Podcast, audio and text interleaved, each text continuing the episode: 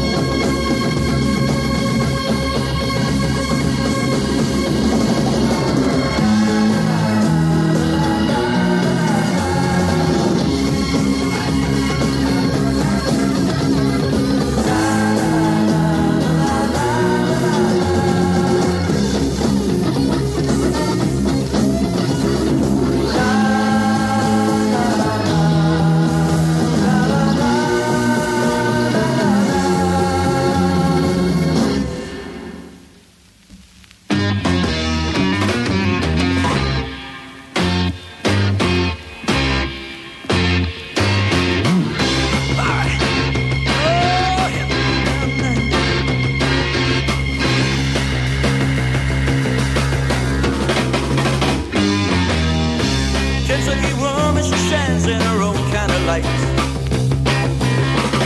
She looks at you once.